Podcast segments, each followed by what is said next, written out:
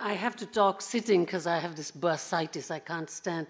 It's very, very hard to follow that sort of generous introduction. I think I don't recognize the person you described. You'll see if I match up to that one. I normally look at the description of the conference uh, when um, actually I begin thinking about what I'll say. Unlike many academics, I cannot recycle. I cut and paste, but that's, that's something else. So um, I will say that with this conference description, I got stuck on the first sentence. The, uh, I quote, from antiquity onwards, the idea of universal understanding has attracted artists and writers in particular. Eh? From antiquity onwards, the idea of universal understanding has attracted artists and writers in particular. End of quote. It wasn't the fault of the conference. I was reading again uh, Al Muqaddimah. It's a painfully working my way through this compendious prolegomenon, through the Arabic with an Egyptian friend by way of the English. This unusual book, of which the British historian Arnold Toynbee wrote, uh, it is undoubtedly the greatest work of its kind that has ever yet been created by any mind in any time or place. This is how Toynbee described this book. Was written in the 14th century by, and I really wanted to read his whole name, Abd Rahman Abu Zaid ibn Muhammad ibn Muhammad ibn Khaldun al Hadrami. This is his name. He is known as Ibn Khaldun. Okay. So I was reading this book. It is a, he was a very unusual man. And it is about unusual people that the conference, conference description wrote artists and writers.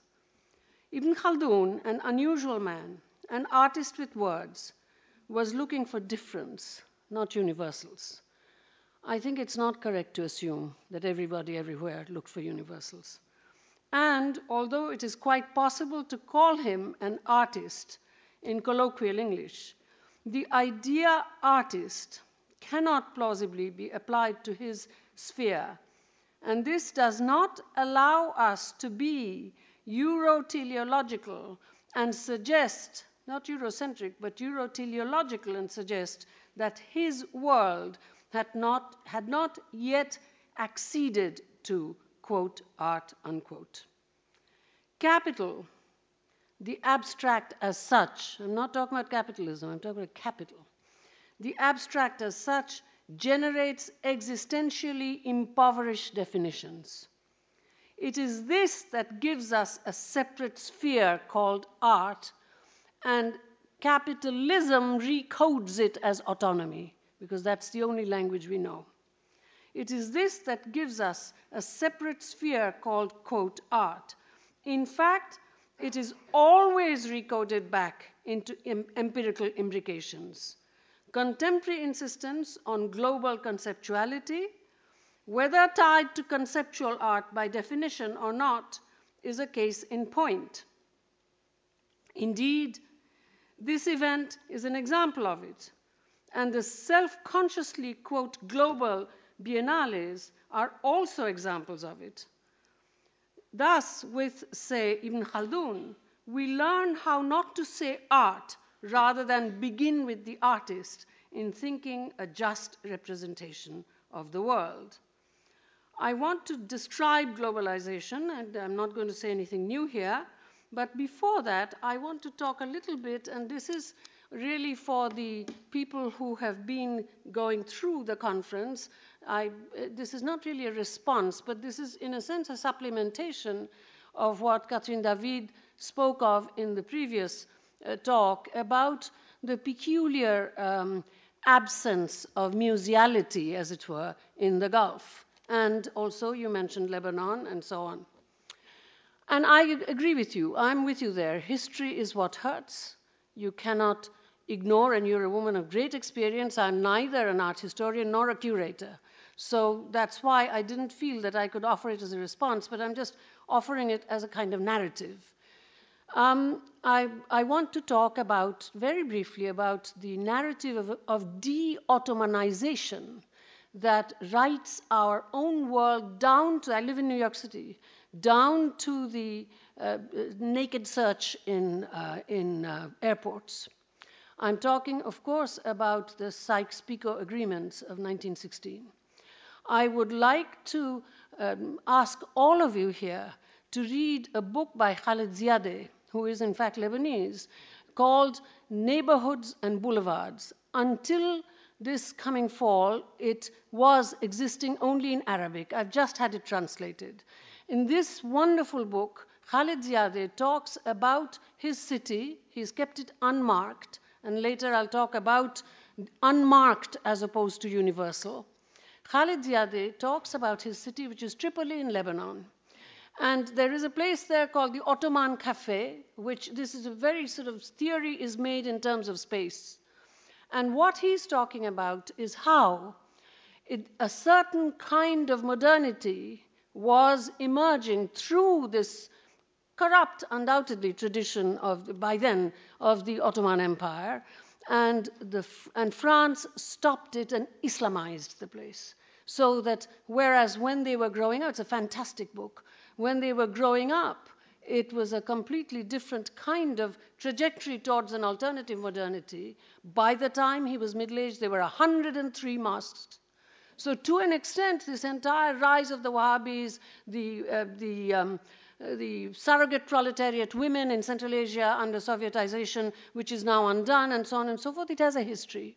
It's like saying that the Afghan women were always in burqas when nobody knows about the fact that Abdul Rahman, the Amir, at the end of the uh, 19th century, was not allowed to, in fact, quote, modernize, unquote, because, without access to colonialism. So that to an extent there is a historical text, and I want to say one more word about this de-Ottomanization. The Sykes-Picot agreements, as you know, wrote today's Middle East, right? The, now, why? Before the First World War, they decided that they were going to win. Of course, Russia uh, left the agreement in 1917, and so they rewrote the map that we now call Middle East, and they reneged on their promises to the muftis because, of course, the Balkan Ottoman Empire had already been undone. Now, this is a story that begins with the Holy Roman Empire. The, the relationship is a huge narrative of de-imperialization because a new kind of empire was coming in. In 1795, the Holy Roman Empire had to go anyway. It was like a hangnail. But the year um, Kant wrote a perpetual peace, that's the Treaty of Basel, but already it was going with Westphalia, as we know. But at any rate, when the when the Holy Roman Empire was in existence with its western wing and its eastern wing, even then the relationship was conflicted. But once Constantinople fell, it began a different kind of conflict. And that conflict, remember when, I mean, I'm Indian. In 1757, when the East India Company comes into my hometown, which wasn't in existence until Job Charnock, the Portuguese imperialists, established it in 1690, the English didn't know how to be imperialists. There was a, I mean, you'll see this in Voltaire's Candide. There's a great deal of Ottoman envy there because they were the only empire. Remember, in Candide, the only wise man is the, is the Khalifa, the, uh, the guy, the, um, not the French, nor the ones who have established El Dorado and so on and so forth. So, this Ottoman envy, slowly, as the, uh, the empire begins to collapse, the Sublime Porte is opened, etc., is decided in a certain way in 1916. And then this process of de Ottomanization is continuing, and Turkey enters uh, Uh, Europe. There's a certain kind of Osmanli nostalgia in people like Orhan Pamuk. There are Ottoman families, very traditional in Kosovo, behind closed doors, living traditionally. And two weeks ago, in the Sunday New York Times, there is an article about a minister in contemporary Turkey who, in fact, is redoing the Ottoman trip saying again and again, we were. Again, not just Osmanli nostalgia, but it's happening again, so that it's not a narrative that's ended. At one end, the so called war on terror, and at the other end, the kind of règlement de compte in Europe, which goes over centuries. So, to an extent, one has to take this into account when one suddenly finds the absence of museality. I said once, and this is the end of my, my uh, ad lib, I said once to my very dear friend Deborah White, after we had gone to the New York City Opera to watch a fantastic performance of Swan Lake, which obviously I enjoyed very much. So we came out, we were bemused with the extraordinariness of the uh, performance. We sat down drinking a cup of coffee, and I smiled and I said to Deborah, You know, uh, if I were Max Weber, I would say, the Europeans don't have dance. They just have very well synchronized hatha yoga. You know, so that's I mean, so there, that's that's why I'm saying, you know, like uh, the to do back formation in terms of museality. Let let uh, Ibn Khaldun teach us not to say artist in thinking a just representation of the world. Let us say this is how we respond to the to the apparent globalization of the world, the apparent contemporaneity that the globalization has brought in. Now, actually, of course, it was always like that. Given heliotropic time, history was always hap happening simultaneously. But today, with the silicon chip, there is an empirical kind of assurance that you can hit something and you know you go somewhere else and therefore the world has become contemporary uh, in fact, what uh, Ibn Khaldun is doing is he is, in fact, researching that kind of contemporaneity rather than any sort of universality at all. He, his own difference, he insisted on constantly. He was in uh, the, uh, very high in the Egyptian law courts, but he always wore North African dress, although it was too heavy for the Egyptian weather. So, to an extent, this is about difference rather than universality, one of the uh, most universal thinkers that we have had. Now, this contemporaneity, today, so called contemporaneity, I teach in the United States, I've taught there. By the way, I didn't receive tenure at Columbia. That the university professorship is something else. The uh, tenure I received in 1970 at the University of Iowa the university professorship, I just want to mention this because I'm very proud of it. I'm the only, the only woman of color who has ever been a university professor in Columbia's 246 year history. The, there are 10 university professors. They can teach wherever they like. I'm the only one in the humanities. Edward Said used to be a university professor. And so the, the, um, the idea for all of these Research One universities now at the in the United States is to globalize. And what is their way of globalizing? Their way of global, I wish I could tell you the story of how I'm excluded, but I think that would take us too far afield. But um, this, the story of globalizing is um, Chinese opera today, the Balinese cockfight tomorrow, interminable conferences on secularism with South Asians just pontificating away. My idea is that in faced with this kind of so called contemporaneity, what we have to do is to change ourselves so that epistemologically we construct our object of knowledge differently. In other words, you transform the mainstream of education. I just saw a quote from Proust the other day where he says that in order to be able to travel well, you don't have to go to more and more places. You have to change your eyes. So, to an extent, that's what I'm talking about the idea that you Uh, actually transform the mainstream of disciplines. Now, in this particular context, the old ideas of colonial and post colonial and history and tradition no longer work. They're good ideas, they certainly have their place, and there should be research along that way, but they don't work anymore. So, to an extent, it doesn't matter where you're located. So, to an extent, this kind of way of thinking is what we are trying to produce in terms of a new and different kind of world. I have no digital idealism at all.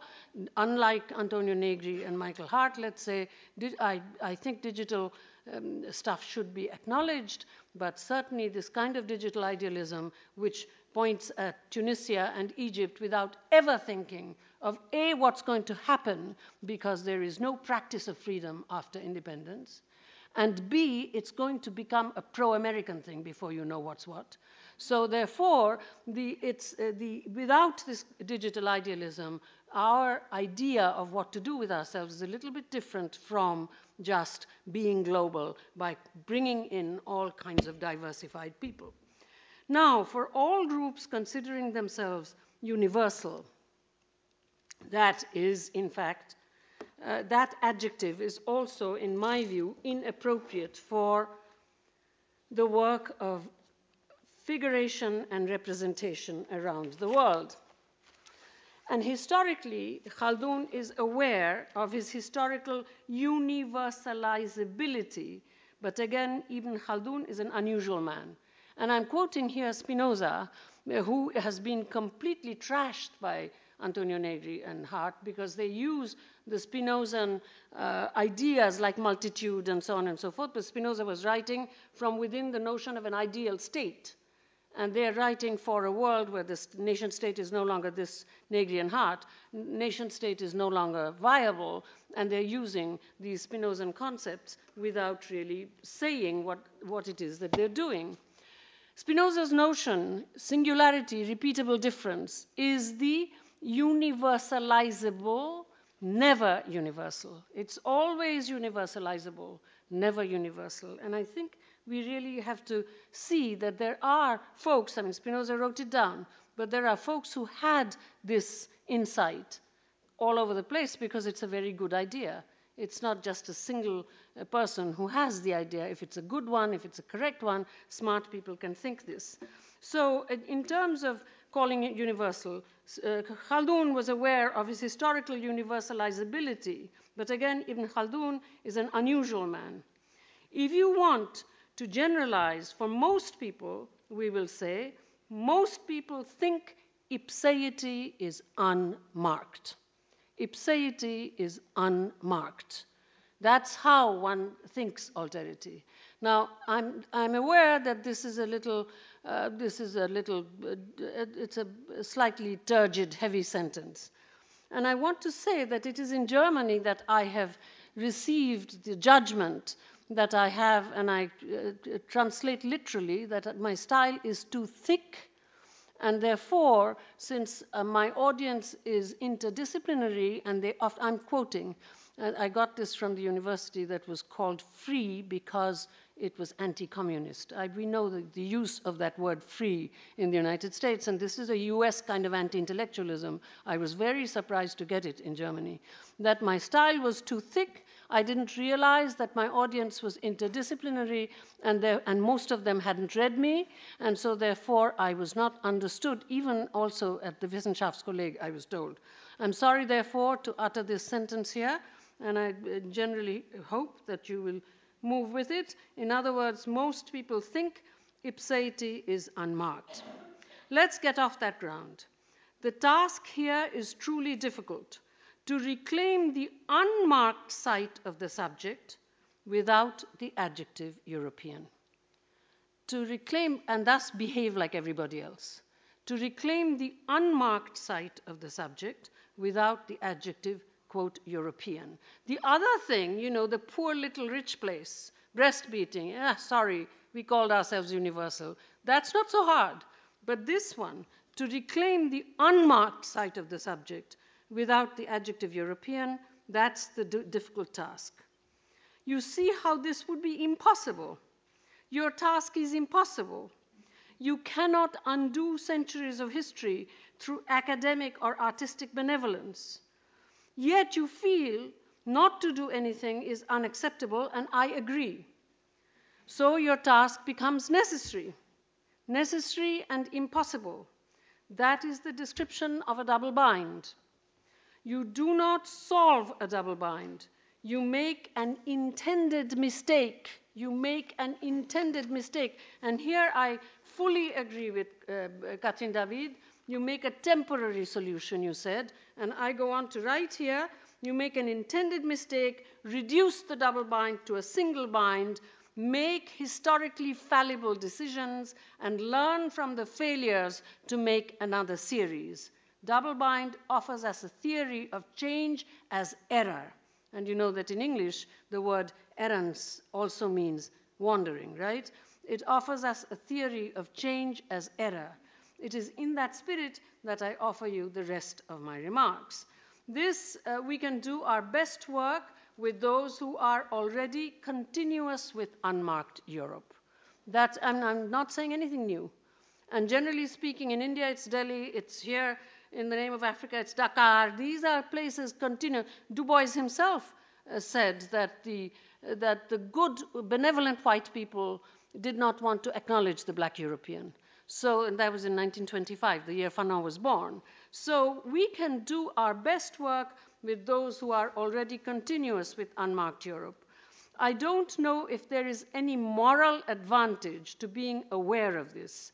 There is a political advantage, which I have indicated elsewhere, in the case of international civil society actors such as World Social Forum, the NGO network, etc.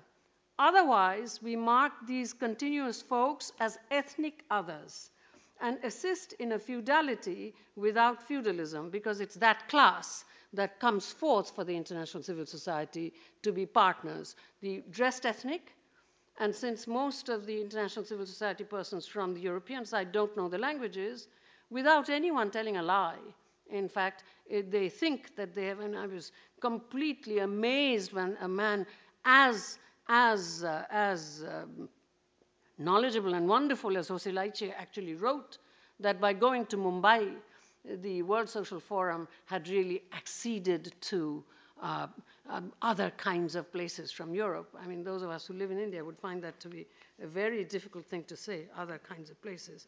But at any rate, but I don't think so. Uh, um, otherwise, we mark these continuous folks as ethnic others and assist in a feudality without feudalism. But I don't think the world of what is marked as art needs to care about the fact that the subaltern, a position without identity, is defined by discontinuity.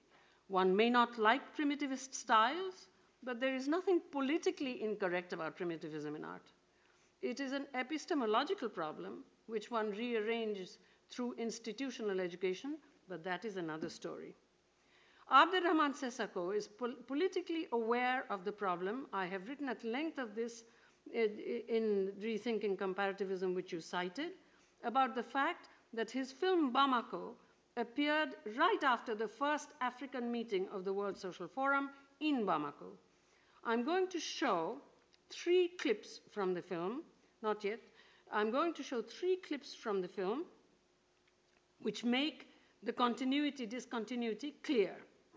The continuity is marked, and this will be just one second in the first clip. The continuity is marked by the European legal uniform worn by the Africans. And please note that they are good people, the Africans who are fighting with the World Bank. And I'm very glad to hear that we have now, in fact, an Afro Bank which is richer than the World Bank. I congratulate you.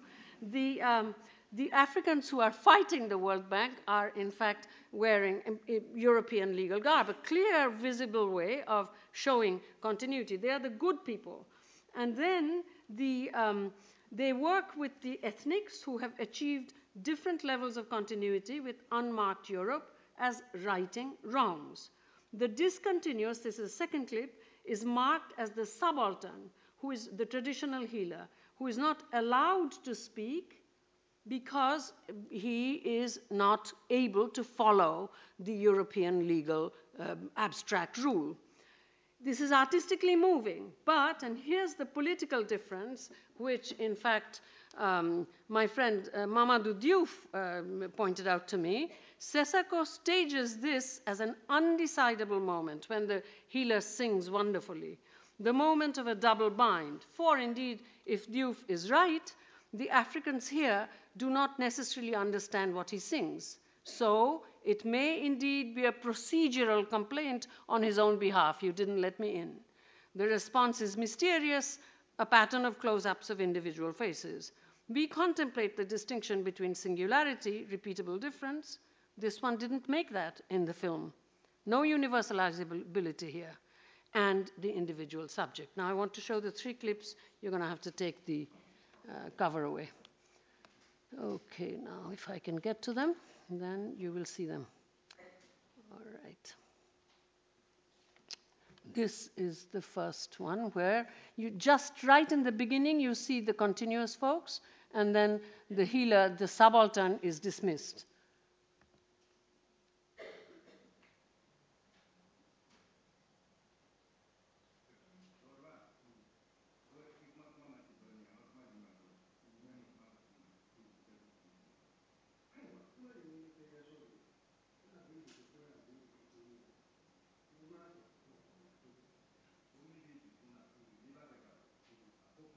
You see the African woman in the legal uniform there. And he's being told that you should come in your own time.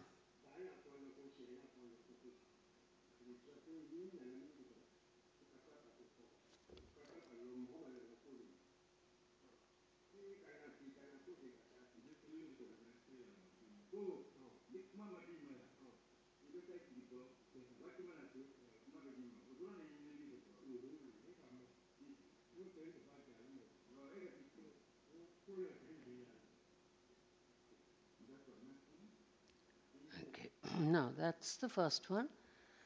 Then comes the second one, where he actually sings. And as I said, the singing is not uh, is given as an undecidable moment, not as some kind of primitivistic golden age or anything. It's not universalizable in the film. It's very beautiful.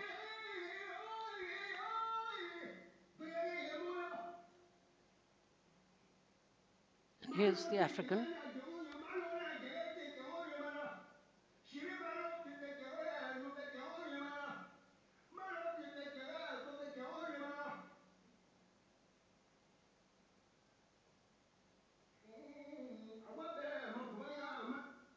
And then the, uh, the last one, I'm actually bringing in the woman who is the, uh, who's the promoter. I mean, she is the person who really actually travels those circuits, but her story, you know, the big rock circuits for the International Civil Society, but her story is actually given as a kind of, as a kind of um, uh, individualist, feminist uh, um, marriage story with, a, and th- th- there's also a double bind there, an individualist marriage story which offers us yet another double bind. she's not in the thing at all. And now look at her. This is the one who would travel the uh, circuit of International Civil Society, if I can get it.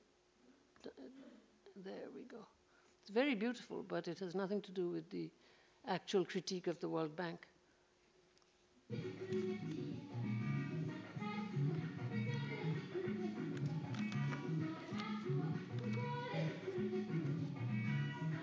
This is the husband who's looking at her on the screen.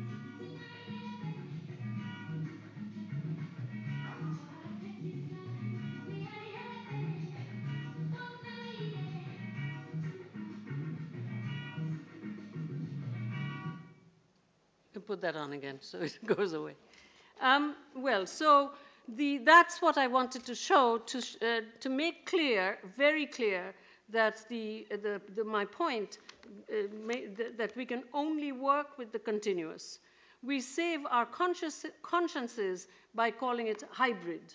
This is the best of migrant activism, fighting for a corrected and transformed and dynamic Eurocentrism. So in the actual African place, you can only work in terms of the, the, international civil society with those who are continuous with unmarked Europe. And this is good. On the other place, and in the migrant uh, space, in fact, what we are fighting for is a correct and dynamic, uh, re revised Eurocentrism. Think Europe differently. Over against this is the bad faith of vernacular cosmopolitanism. there is a bit of been there, done that feel about the idea of the network in the second decade of the 21st century. We've heard about the network society all through the end of the 20th and the first decade of the 21st. We need to concentrate on the diversified substance of data rather than sentimentalize it with psychic conclusions that would relate to well tended subjects like ourselves. This is where I place vernacular cosmopolitanism and new legal subjects. So, why am I talking about data in this way? Because today, within uh, globalized capital, data is the form of value, not what it used to be under in Marx. Money was the general equivalent, right? It, now it's data because the data is, is in fact finance capital moving. So, to an extent, when Marx said, when Marx talked about the general equivalent, he said that the substance in which the general equivalent inheres loses its substantiality. So, this question has to be now asked about data. The sense of custodianship of our planet has led to a species of feudality without feudalism, coupled with the method of sustainability. This work, unlike traditional imperialisms, does not engage with epistemic interference. At the top, it does not train participants in anything resembling epistemological preparation. These are my students. I teach uh, English uh, literature, literary theory, cultural anthropology in, um, in New York at Columbia. I don't teach South Asia. So, in other words, the people I get are the self styled global classroom. They say all different colors, not all white. They are the self styled helpers of the world, flavor of the week, no language, no nothing, donning a hijab one day, and then going off to some other place and wearing the clothes and so on and so forth with interpreters. There's no epistemic interference here at all. At the top, it does not train participants in anything resembling epistemological preparation. The only preparation is teleological, with at best an unconnected and superficial cultural relativism. In the global south, as I have said, the partners who come forth are in a benevolent feudal relationship with the bottom feeders, whom they represent with romantic archaism. The, their cultural difference with the bottom of that area, the subaltern areas, is much greater than their cultural difference with you. Uh, I believe arguments from vernacular cosmopolitanism come from a reaction formation resulting from taking the victim subject for granted it is a way of avoiding the unregulated development of a species of world governance or world management in a world that must necessarily be unready for cosmopoliteia. Plato wrote a book called Politeia, which the Renaissance mistranslation, the Republic, has somehow been honored. Uh, the Res Publica comes in with the Romans. The, Plato's book is about constitutions, Politeia, and he doesn't particularly like democracy. And then uh, Kant, thinking that at that point the Europeans had access to a world, wrote about cosmopoliteia rather than politeia, rewriting Plato. And that has been completely dismissed in this idea of cosmopolitanism. In fact, in this idea of cosmopolitanism, vernacular cosmopolitanism, because labor export moves and all kinds of nationalities get in together, this idea, the use of gender here is altogether striking. Saskia Sassen talks about this new legal subject. This, the use of gender here is altogether striking, as it is in all international civil society and sustainability exercises, gender providing alibis for all kinds of interference. Let us rescue the word into its political meaning, cosmopoliteia, a constitution for the world, an abstract juridico legal structure that would not be like the so called European Constitution, which was rejected for economic expediency alone. An abstract juridico legal structure that must match the abstractions of globality. It is not enough to hang on to the colloquial sense and suggest as does Bruce Robbins, that vernacular cosmopolitanism is just a change of definition. For a corrective vernacular cosmopolitanism to work, there must be a world governmentalized evenly, and I'm referring to Foucault, governmentalized evenly. To suggest now that global minorities, labor export, paperless immigrant women, achieve cosmopolitanism is to forget that they must exist in race class divided situations where it is impossible to feel or exercise the sense of general equality that must be the definitive predication of epistemic cosmopolitanism. Restricted solidarities, unregarding of national origin in immigrant oppression cannot be called cosmopolitanism. The, um, I would like to read here the thing that Rasheed Araeen sent to many, many of us. Perhaps some of you were on his email list. The uh, uh, Rasheed Araeen, the Pakistani artist who lives in in London, and he is a real troublemaker. so he nobody likes him. I have a soft corner for him, but he sent he sent a he sent a, a New Year's wish. Um, having sent it, he writes the urban mindset or cosmopolitanism, trapped now in its own cul-de-sac, is incapable of solving the problems of humanity. I responded, if it ever was. Rasheed responded, you are absolutely right. I would like to monumentalize this monosyllabic exchange to show what I'm talking about. There's discomfort all over the place. The, um, before I move from this point, continuity as our factory floor, I want to quote from Murder in Samarkand by Craig Murray, a British ambassador to Uzbekistan who was dismissed because he focused on torture on the part of an ally, Uzbekistan. This description is, in fact, a, an innocent description. In other words, insofar as it does not come from someone au courant in the global arts uh, scene and market. Okay? But this is very moving, very touching. Let me quote. The fourth, as the fourth city in the Soviet Union, Tashkent had a great tradition of classical music, opera, and ballet. I invited the great former ballerina Bernara Karyeva to dinner on a couple of occasions and much enjoyed her stories. But she was very sad about the decline of these arts in Tashkent. If you see Uzbekistan as a post colonial state, he writes, having thrown off Russian occupation, then it is only natural to expect that the colonizers' art forms should disappear. Native Uzbek music has a very different tonal base. But it is still sad. The opera and ballet continue, though with sharply declining standards. The new conservatoire continues some excellent teaching, but the balance shifts ever more towards Uzbek traditional music which, in the Soviet tradition, this folk music has been cut off from its roots in communities and is presented in a stultified and joyless state approved form. There remain some wonderful classical musicians in Uzbekistan. The National Symphony Orchestra is first class, but seldom gets to play.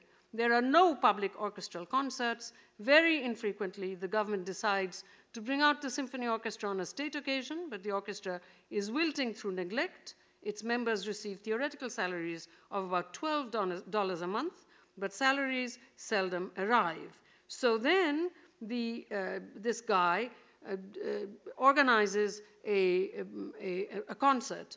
The final element came together when, he writes, I was invited to a concert, Handel's Messiah, by the local Silk Road Chamber Choir, privately sponsored by South Korean businessmen they were of the highest musical standard. Now, I have no moral generalization to make here, but it seems to me that this innocent description, where there is no self ethnicization on the part of the Uzbeks, is something that we might keep in mind. It is the continuous, then, that I have called neighbor in my title. My title was The Future as Neighbor Vernacular Cosmopolitanisms. It is the continuous, then, that I have called neighbor in my title the future as neighbor. I come to this via a mistranslation. Okay? Now, uh, the mistranslation is Levinas. Levinas, proche, which really is proximate, next, is for some reason always translated as neighbor. And I believe in uh, Levinas, it's wrong to translate him this way, but it applies here. And I'm talking about a kind of decentralized establishment of a decentralized collectivity which would be different from the local. So there's the global local binary, that's not what we are talking about. But at any rate, the, um, If we translate Europe persistently as the site of an intervention, my title, The Future as Neighbor, can be understood in the following way. Proximo, prochain, is always understood by readers of Levinas in English as not the quote next, which to me is correct to Levinas, but as neighbor. In your case, might it be the opposite? Might it be correct to think of developing, in fact, that kind of contemporary neighborliness rather than this sort of misplaced historical judgments, which quite often is very Euroteleological or based on ignorance of history. This particular thing, I think the cultivation of neighborliness is a different kind of project. Let us then understand that what is seemingly thrown forward, projeté, as proche or proximate by digital simultaneity, as continuous, a neighbor, and produce a dynamic globocentrism like this. Uh, it's, a, it's a misnomer. The globe cannot be a center. The globe is a huge thing. But nonetheless, if one can say Eurocentric, this, this idea of the future as neighbor, that which is projeté as proximate, should be, then you earn uh, neighborliness. It's very, very different indeed. To make it clear that all this is advanced in the spirit of autocritique, I want to describe a part of what I'm doing now, editing a series of translations of theoretical writings from outside of the Euro US that's where I mentioned Khalid Ziadeh, which I really, those of you who don't read Arabic, wait for the English translation and read it. And uh, this is what I wrote in the series introduction, which is very like what I'm telling you today. I quote Theory is an English transcription of the Greek theorein, just as culture is also a transcription of a Northwest European kind of word. Corresponding words exist in the major European languages. Our series, Theory in the World, works within these limits. You know, at the end of Derrida's book, Voyous, which is two essays on reason, he suggests a task, an interminable task, which, can, which I can mention here, that we should begin going beyond the Latinity and the Indo Europeanity of our languages. We should try and see how hard it is to find words for reasonable and rational in all the world's languages and see what the difference is. To an extent, that's the kind of thing I'm talking about. So, corresponding words exist in the major European languages. Our series works within these limits. Theory has been creolized into innumerable languages. Yet the phenomenon of seeing or making visible correctly the meaning in Greek that will still suffice does not re necessarily relate to that word, theory, in those languages. That describes the task of the editors of a translated series of theory in the world. Heidegger thinks that truth is destined to be thought by the man of Western Europe.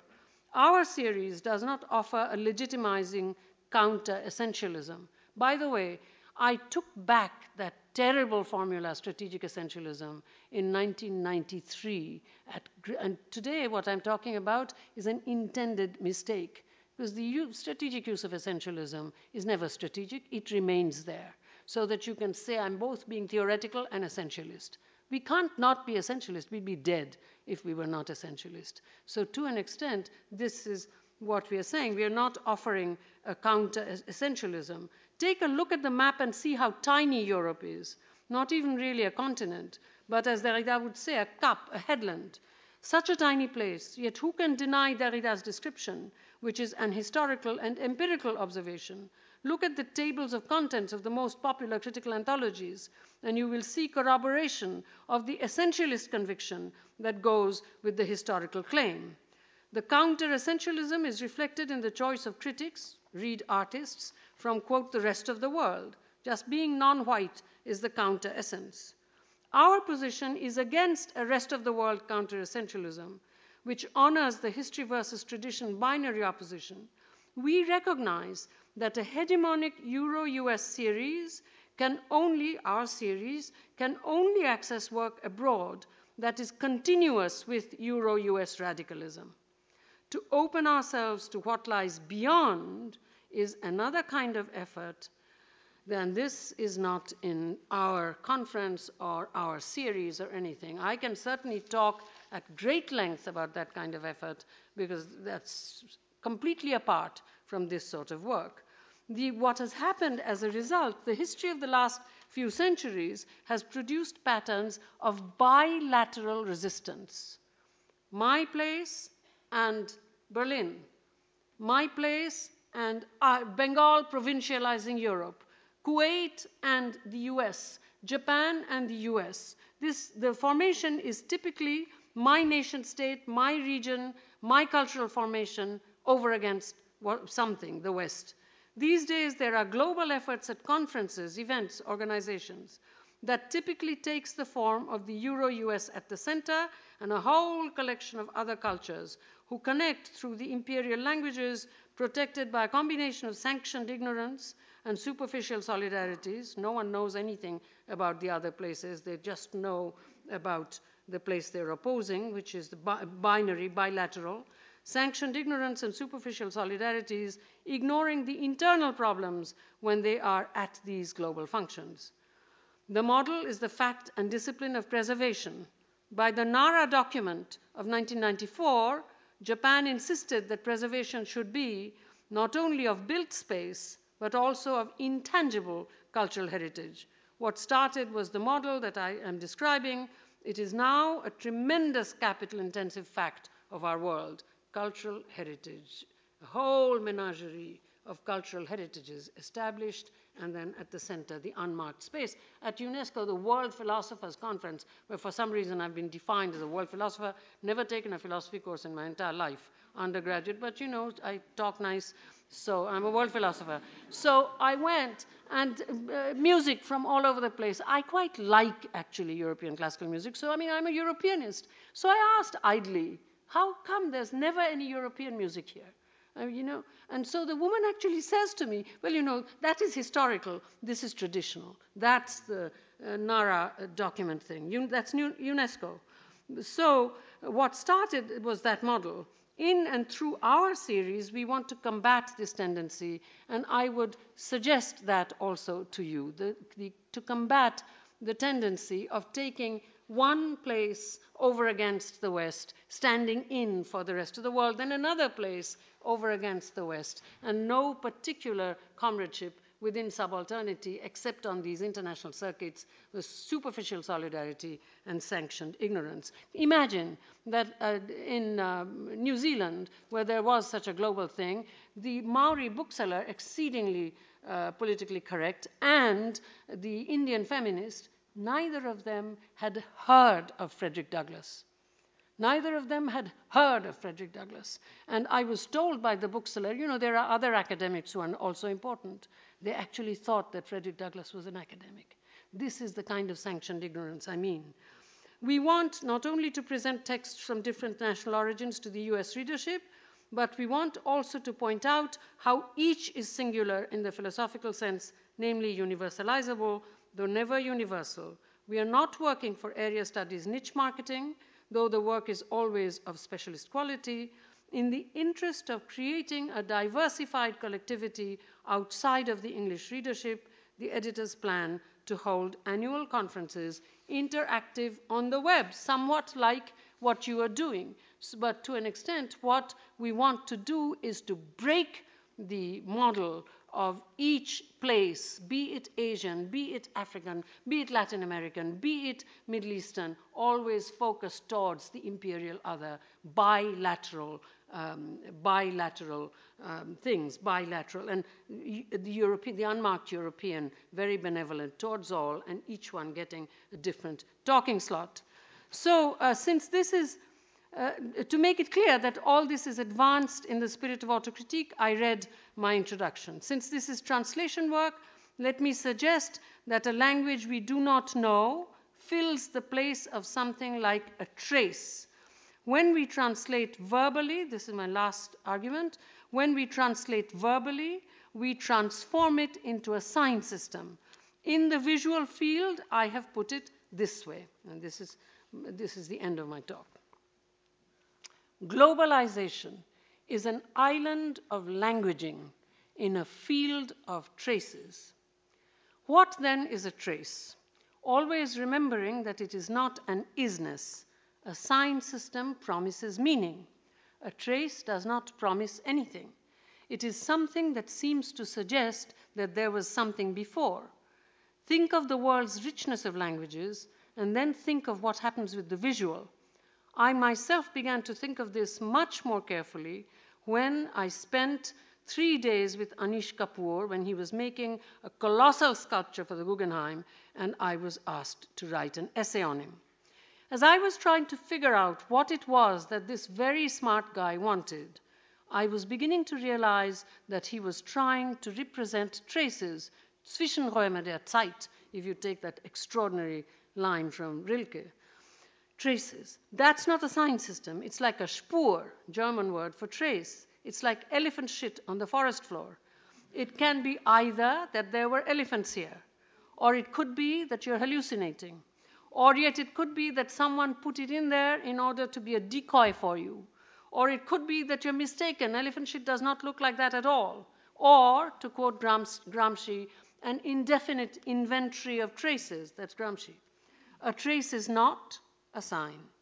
In this connection, one inevitably thinks of the established patriarchal convention, still honored by most legal systems, that I, especially if I'm recognizable as a man, am my father's sign and my mother's trace. What is important for us within my argument is that rather than theorize globalization as a general field of translation, which, in spite of all the empiricization of apparently impersonal mechanical translation, in fact privileges host or target ceaselessly and indefinitely, we should learn to think that the human subject in globalization is an island of language, unevenly understanding some languages and idioms with the first languages monitor, within an entire field of traces where understanding follows no guarantee. A new call for a different non expressional art, a different simultaneous translation. If then, for me, looking at Kapoor, globalization became supplemented as an island of language in an ocean of traces, I have to go back to the polarization denied by this intuition, namely that art is visual, not verbal, that, quote, language can be used here only metaphorically, by a rule of language, certainly, metaphor, but not literally, that too a rule of language, of course. Then the question of truth in the visual, vérité en peinture, implicated in all non expressive art, perhaps in all art, looms. And what might a trace be in this understanding of globalization opened up for me by a walk through Anish Kapoor's studio? Let me just summarize and end. To repeat, globalization makes us live on an island of language in an ocean of traces with uncertain shores ever on the move. This we extends all the way from those who can view Anish Kapoor at Guggenheim's to the unending circulation of labor export from the global south. This happens. Vernacular cosmopolitanism is bad faith and nonsense, but this happens all across the board. Each member or collectivity belonging to this tremendously large group understands one or a few languages and is sure that the other organizations of noises are meaningful but not for him or her. Language and trace are here in a gender differentiated taxonomy rather than merely opposed. Why did I get this sense of globalization in Kapoor's studio? I approached this question stealthily and indirectly. To repeat on a more ponderous register, let us say that language is a system that promises verifiable conceptual meaning. Everybody knows that the performance of a language is full of mystery, but that clear promise is always there. A trace, by contrast, seems to suggest an anteriority of some sort, altogether unverifiable. The thin figure of the trace lurks in the crannies of nuanced human endeavor, from the risk taking decisiveness of politics to the grandeur of philosophy in, the, in its fullness. I have suggested elsewhere that Immanuel Kant's philosophy of pure reason may be a management of the undermining risk of the trace. I have also suggested that Derrida submitted to his disciplinary elders in 1968 that the thought of the trace can curb the universalizing arrogance of language.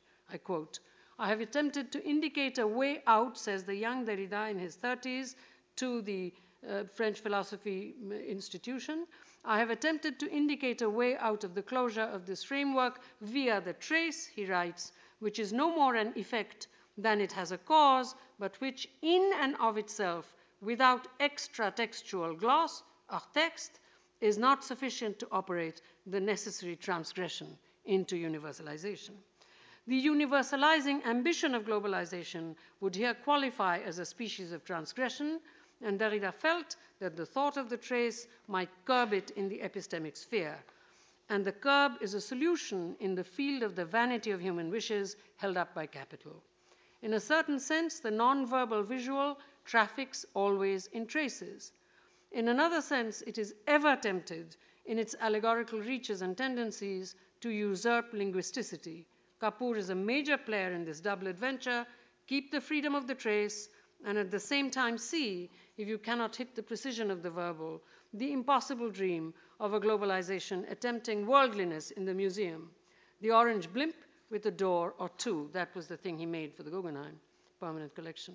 This lesson applies even in the most brutal sense to the, not only to the object of art, but also to all art as investment in a capital market enhanced by globalization. So, in other words, I'm not making a, a binary opposition between art and capital or taking a moral stand. I'm just talking about the fact that it is a shared structure.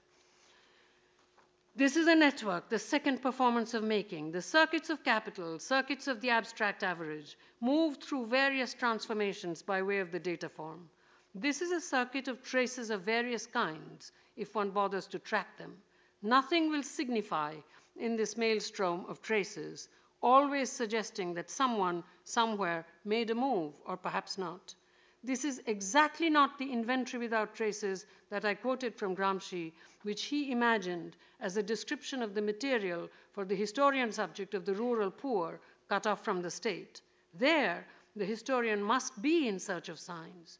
Here, at the global end, not confined to the state, the trace suffices. It is not universalizable. And today there is an entire virtual economy that is never realized into money or goods. There is the non signifying barter swap of derivatives and futures, and finance capital capitalizing on exchange. Upon this terrain, a useless metaphor, the data form doesn't signify anything. It is desubstantialized, as in Marx's original argument about the substance of money. What is given is a trace without a text. Within this immense field of traces, the works themselves are islands of meaning, engaged in the old game of trace and sign, not exactly the visual and the verbal, that viewer and critic endlessly decode. The context is provided by general expedients, looks like, feels like, the unmarked Euro US as the general. When we were talking about Anish Kapoor, he's talking about region marked ontopology, my red homeland, the Indian Jew. But when we were talking about where he belongs, it was Donald Judd, Sol LeWitt, Richard Serra.